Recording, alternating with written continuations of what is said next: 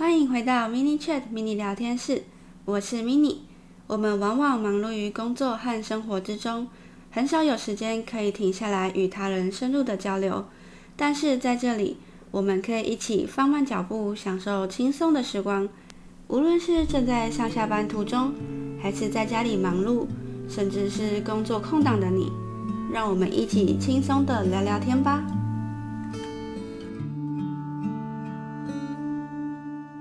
如果你可以一辈子都不跟人相处，那沟通对你来说可能一点也不重要。可惜的是，我们从刚出生的时候就必须要面对沟通这件事情。当我们还不会说话的时候，可能只能用哭啊、喊啊的方式来表达自己的需求，这也是我们第一次的沟通。不论是求学的阶段还是工作时期，都需要面对同学啊、老师、同事、老板、厂商、业主等等。为了达到目的，我们必须要试着沟通。在看完《顺势沟通》这本书之后，有得到了一些心得，所以今天想要跟大家聊聊沟通的核心。并分享一些书中提到的概念，让你在人际关系中找到更精准的突破口，清楚地表达自己之外，也可以更理解他人。接下来马上就跟大家分享五个提升沟通能力的小技巧。第一点，平静的心情与稳定的情绪。人跟人之间的相处常常会随着对方的情绪而起伏。当你的情绪比较负面的时候，对方的感受也会随之消极，很容易会达不到沟通的效果，也伤害了彼此的感情。如果你是想要认真的与对方讨论，沟通出最好的方案，那么在提出问题之前，可以先观察自己的情绪有没有稳定，还是说带着一点负面的感觉。想象一下，对方如果感受到你的负面情绪，这次的沟通可能就会是一场硬战。当你没有情绪的时候，每个人都是能沟通的，平静地讨论问题，让彼此都能够更专注在问题的本身，不会轻易地被情绪带着走，沟通的效果也会大幅的提升。第二点，针对事件本身进行讨论，并提出解决的方案。书中有提到一个很重要的观念：沟通并不是为了要找战犯，而是为了解决问题。因为希望可以找到更好的方法，所以我们选择了沟通与讨论。但常常在沟通中，与他人会产生对立的观点，让彼此的想法产生分歧，造成了反效果。甚至到最后会忘了一开始你们其实是一起希望事情变得更好。所以利用第一点，减少情绪的波动，我们可以把专注度放在问题本身，思考有哪些解决的方案。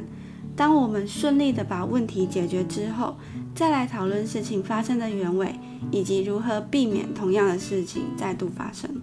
第三点，倾听对方，除了同理心之外，也能够接受反馈。真正的体贴是明白对方的需求。有时候我们很容易被对方的个性、习惯给左右，但对方本身的目的其实跟我们一样，就是想要把问题解决，就这么简单。但是遇到不同想法的人，有时候会不自觉地觉得对方在反驳你自己。当你急着把对方当成敌人的时候，选项就只会剩下两个：一个是你是对的，另一个则是他是对的。但是当我们静下心来去思考，其实这些问题也都不是非黑即白的，可以有各种不同的可能。你的方法是 A，他的方法是 B。两种方法结合起来，可能成为 C 方案，甚至可以再延伸成 D、E、F 更多的可能。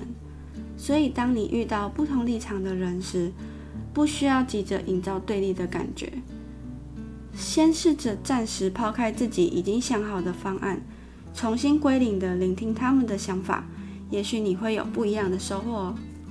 第四个，简洁的内容与表达。每个人的耐心都是有限度的，而且非常的短暂，特别是需要专注讨论的时候，会比一般的专注时间更短。所以，我们需要尽可能的简短冗长的陈述，学习精简内容，才能够在有限的时间内达到最好的沟通的效果。在时间允许的情况下，沟通之前，可以先确定自己想要表达的重点，并缩短为一个句子或是简单的词汇，或者可以利用实际的例子，可以更帮助你表达你自己的想法。在表达完之后，还需要停顿一下，让对方有时间可以理解和回应。第五个，也是最后一个，要如何选择沟通的时机点？沟通的时机其实非常的重要。不同的情境和环境，需要不同的沟通的方式和技巧。如果沟通到一半被打断，那么先前理清好的思绪可能会重新来过，变相的增加你沟通的成本。所以，我们可以先确定彼此是否有足够的时间可以进行沟通。确定好足够的时间之后，还需要确认彼此的精神与思绪都是在比较好的状态之下。才能够让事情有更好的解决方案，而不是花一堆时间，然后最后没有答案，变成空谈。那这些全部都等于白谈了。那聊到这边，帮大家统整一下刚刚提到的五个小技巧。第一个，平静而稳定的情绪可以帮助彼此专注于沟通上面。第二个，针对事件本身讨论解决方案，而不是针对人进行检讨。第三点。运用同理心倾听对方，比较能够接受对方的反馈或者不同的意见。第四点，简洁清楚的表达可以在有限的专注度内提升沟通的效率。第五点，沟通的时机可以选择在彼此脑袋清晰的时候，并且要注意双方是否有充足的时间可以进行沟通与讨论。最后，想要跟大家分享。在本书内最吸引我的一句话：如果沟通只有一种答案，那根本不叫做沟通。因为在大多数的沟通里，好像只能自己的方法是对的。我们都知道事情不会只有一种方法，但是在讨论的过程中，很容易因为太坚持自己的立场，而无法充分考虑到对方的观点和经验，进而导致沟通的失败。沟通是一种比较开放性的过程，认知到每个人的经验和观点都是独特的，对同一个问题的看法，每个人都会有不同的想法跟经验，所以我们需要聆听和接受对方的观点和建议。如果我们始终坚持答案只有一个，也就没有办法真正的进行沟通。好啦，今天的节目内容到这边也告一段落了。谢谢大家可以听到最后，希望今天的内容可以对你有所启发。如果你也想要找到一起努力向前的伙伴，那么欢迎你追踪我的节目，每个月的十五号都会定期更新内容。当然，也可以来信聊聊你遇到的困难。希望我们都可以成为更好的自己。资讯栏里有节目的 IG、FB 和信箱的连结，欢迎留下你的想法与建议，也不要忘记你的五星好评和订阅频道。有助于提升更有价值的节目内容给你。这里是 Mini Chat Mini 聊天室，我们下次见，拜喽。